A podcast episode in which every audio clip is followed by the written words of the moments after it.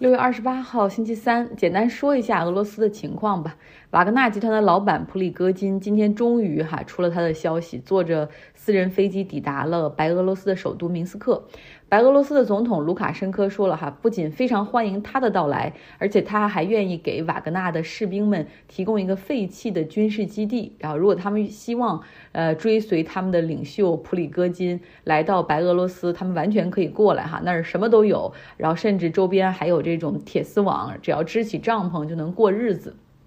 听着好像是个陷阱一样，呃，让他根据白俄罗斯总统帮助达成的这个协议啊，这个。俄罗斯方面的态度就是不予追究，他们的确放弃了对瓦格纳士兵的这些刑事指控。普京今天也是发表了很多讲话，然后他说，这些瓦格纳的士兵们目前有三种选择：第一个就是直接和政府签约，被并入政府军；第二个选择就是不打仗了，然后弃甲归田，哈，可以回家；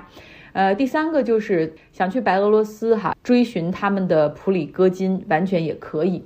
那么，另外，普京还说，在过去十二个月里面，俄罗斯的国防部实际上支付给瓦格纳集团有十亿美元来。赋予这些雇佣兵的薪水还有奖金。另外，国防部还给了普里戈金他们的康科德餐饮公司十亿美元，来支付他们向军方以及前线所供给的食物、餐饮和其他的相关补给。那目前，俄罗斯军方准备开始进行调查，看来这些钱是否哈这中间有一些灰色的账目，或者是否有个人贪污的情况。那另外呢，普京还表示说，之前普里戈金一直说这个俄军袭击瓦格纳的阵营，哈，空袭瓦格纳的这种士兵所在地，就打导致大量的人员伤亡，这完全是莫须有的指控，因为没有任何证据表明在那一天俄军占领的七百八十公里的一个战线上有任何的俄罗斯人伤亡。说到这儿，可能大家会有一种感觉，就是普京真的会对普里戈金以及瓦格纳叛乱的这个士兵的这些事儿的追责到此为止吗？还是说只不过是分化转移，然后再清算的一个一个逐步的过程？哈。那目前呢，白俄罗斯的邻国像立陶宛、波兰、拉脱维亚，他们反正是强烈反对白俄罗斯要把瓦格纳的这些士兵招揽过去，在在白俄罗斯的军事基地里安营扎寨。因为这些邻国都知道，说这些瓦格纳的这些人，他们是现他们本来就是雇佣兵，哈，非常的残忍。然后再加上他们现在又是流亡的雇佣兵，又是亡命之徒的亡命之徒，不知道他们会做出什么样的事情，会非常的不可控。讲到这儿哈，我知道大家听了好几天俄罗斯的情况，可能会稍微有点腻，所以今天我们不聊新闻，聊一聊播客，就是这个。音频的世界，Podcast，有的时候我也会就是心血来潮哈，找一些新的播客 Podcast 来听一听。有的时候一点进去，发现哇，已经有好几百集了。有的时候一集是一个小时，就会有一种犯难的情绪，就是这么多的内容哈，或者这么好的内容，我什么时候能够听全呢？所以有的时候干脆就 unsubscribe，就是反反反倒是不想继续听下去了。那我想我的播客现在也有八百多集了，然后很多的新朋友可能找到这个节目之后看了一下列表，也会有同样的感觉，就是呃。他是谁呀？这个张傲到底是谁？他在哪儿？他在做什么？这个节目形式也完全不突出，对吧？一个人好像呃单口讲讲国际新闻，没有片头，没有片尾，没有任何介绍，每天就单刀直入主题，然后聊着聊着就结束了哈，好像有一种你别管我是谁，反正你想了解这个你就听会儿吧的这种感觉。我有时候经常也会问一些新找到我的朋友，就是你怎么找到我的？有些人是说他们是通过关键词的搜索，比如说在疫情期间，那个时候大家都想知道各地疫情的一个情况，可能是这样找到我的。更多的是通过朋友的推荐，有人是啊朋友的推荐，有的人是在别的播客中的推荐，有的人是别的博客的推荐，知乎帖子的推荐，还有一些群里面哈有人推荐我，所以感叹是缘分，同时真的深感荣幸。究竟是什么让你选择留下关注，并且养成听的习惯呢？我想应该不是新闻本身吧，因为这是一个信息爆炸的这个社会啊，你肯定想获取新闻的信息比我全的快的会有的是哈，也不会是因为我日更的辛勤，我觉得更多的是因为这种价值观。或者世界观的相同，也喜欢听我讲讲自己的事情和感受哈，呃，和大家慢慢的就培养出来感情，你看这可能是我节目的一个王道或者是亮点。那为了能够和第一次与我接触的朋友也能够建立起某种联系，我想我是不是可以把过去一些讲我自己生活的经历的感受的一些内容挑出来哈，做成一个做成一个什么东西哈，然后置顶，也许那样效果会好一点。呃，OK。一直有朋友就留言问说，你有什么好听的播客可以推荐一下吗？因为好，今天就讲讲这个推荐的播客，也讲讲这个播客的世界。但是因为我可能主要是听英文的这边，呃，所以没有太多中文的内容可以贡献哈。但是大家欢迎在留言区呃互相补充。其实我的选择非常的窄。但是我选择的这些是我重度会收听的，就是每天都会听。最常听的就是《纽约时报》的 The Daily，然后每天深入的就讲一个新闻，会有这个领域的资深的记者或者编辑哈来和这个呃主播对谈的这样的一个方式，把这个事儿深入浅出的二十分钟明明白白讲清楚。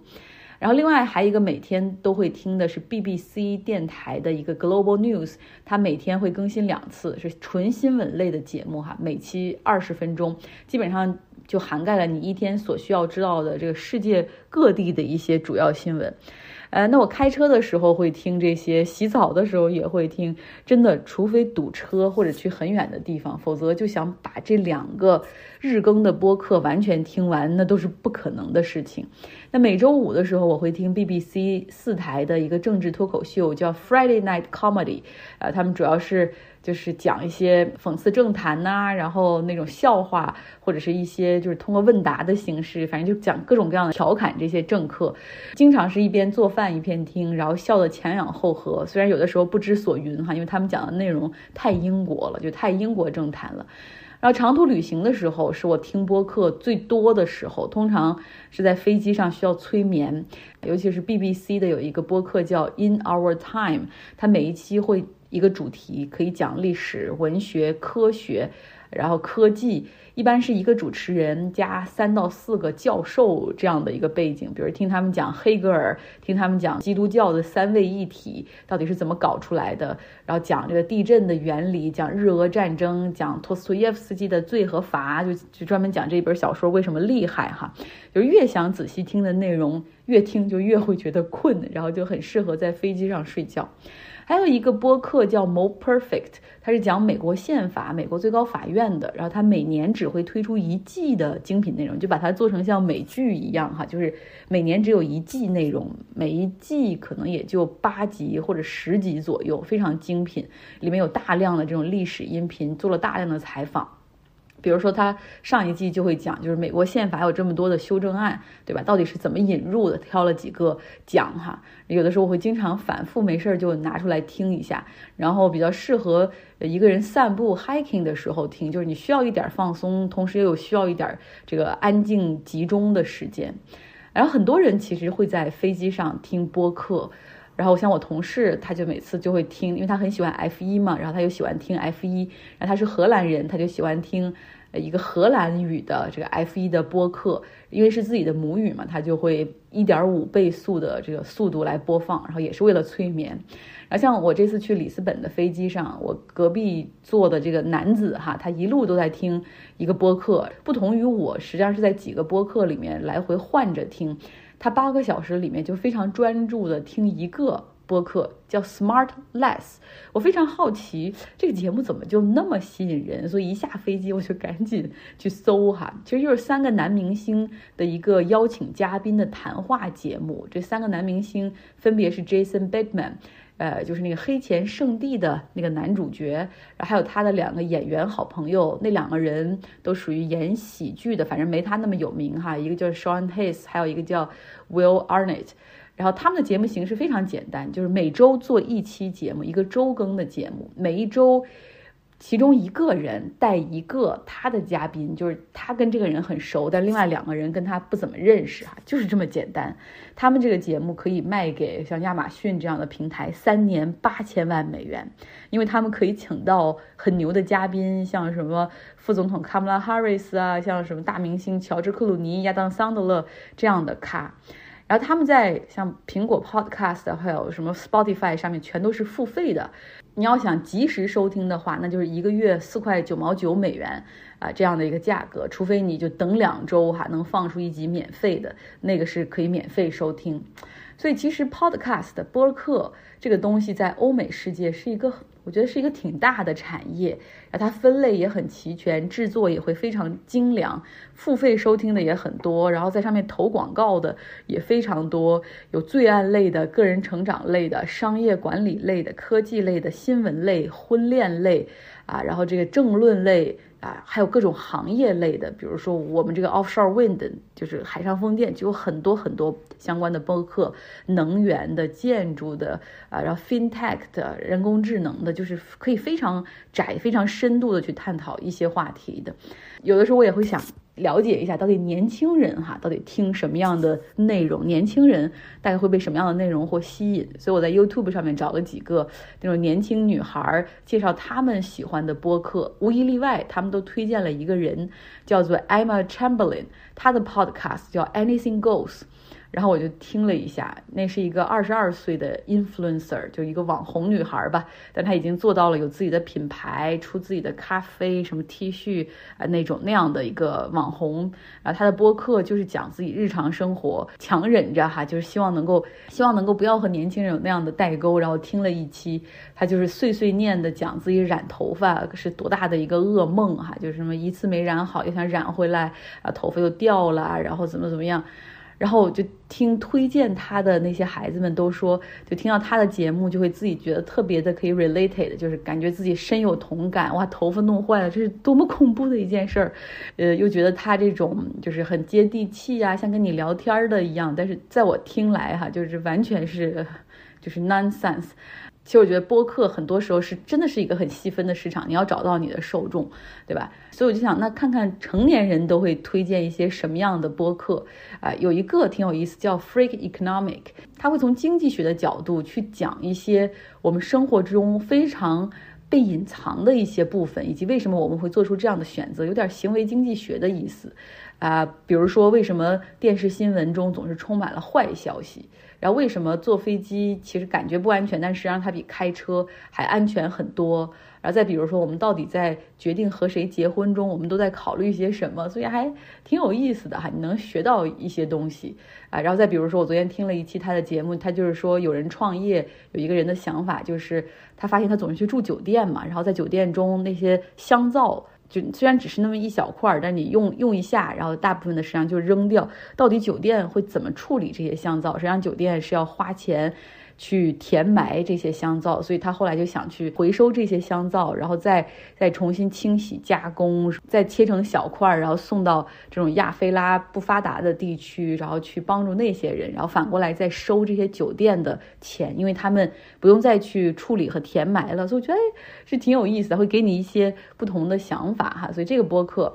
Freak Economic 挺有意思。然后还有一个播客叫。Ninety nine percent invisible，就是九十百分之九十九你看不到的这些东西，将我们生活中那些不被注意的细节或者它背后的故事哈，给大家呈现出来。呃，有一些很 common sense，比如说，你知道为什么巴西国家队的这个国家队的足球队的队服主要颜色是黄色，而它国旗的背景的主要颜色是绿色啊？这中间是有故事的哈，出这样的设计。然后还比如说，包括像一些城市规划的那种设计，就为什么？好莱坞的这个星光大道，洛杉矶为什么会形成这样的一个一个星光大道的规模？究竟当初是谁的主意？现在是谁出钱？哈，这这个东西我们其实都知道，但是没有人会考虑到后面背后的一些东西。他讲这些，另外还有一个是讲互联网的，叫 Reply All，我还没有来得及听。还有介绍经济和商业的，它是美国的 NPR 这个电台做的，叫 Planet Money。他们还有 Air Fresh 自己。也有很多像 BBC 一样有非常有非常多的优质内容哈，哎，然后还有一个播客，我觉得我可能会这个我会最后存下来，然后 subscribe 听一下，叫 Stuff You Should Know，就是你应该知道的一些事情，涉及很多种哈，比如说到底什么是香槟，它每一期讲一个内容，然后你知道撒旦教是什么东西吗？十强起义到底是什么？它也是，还有厄尔尼诺现象、混沌理论、战后创伤症到底是什么？然后还有今天我听了一期，他就讲这个毛毛虫的演变，哈，到底怎么从 caterpillar 然后变成了 butterfly？它就是从一出生就开始在吃，它是吃着从那个蛋里出来的，就是会它会吃掉自己的那个蛋。啊，就是它包的那个蛋里，它会把自己的蛋吃掉，可能就是蚕蛹吧，是不是？然后会一直吃，一直 pooped out，一直拉，然后它就为什么会一直演变？因为它吃的太多了，然后它后来这个就发生了一些变化哈，当然还有一些分子结构的变化，反正是很有意思。它每天会吃掉比它身体多几百倍的东西啊，所以就是很有意思，很挺长知识的。然后他们也会把这个内容做得非常有趣。现在他们的这个 show 不只是要卖钱，里面有广告，而他们已经做成了巡演的模式，就是会去不同的地方去录这个节目，就像 TED 那个就是演讲一样，然后五十块钱一张门票。所以我觉得这个播客世界哈大有可为，但是这个英文世界的播客世界其实它这个产业链已经比较成熟了。然后现在现在很多播客。的一些概念，然后里面所讲的一些，尤其像一些罪案的内容或者一些故事性的东西，也会改编成电视剧。好了，我介绍的大多都是英文世界的播客哈，所以还请大家可以多多贡献你一直在听的播客，哪一些声音最后成为了你生活中的一部分。今天节目就这样，希望你有个愉快的周三。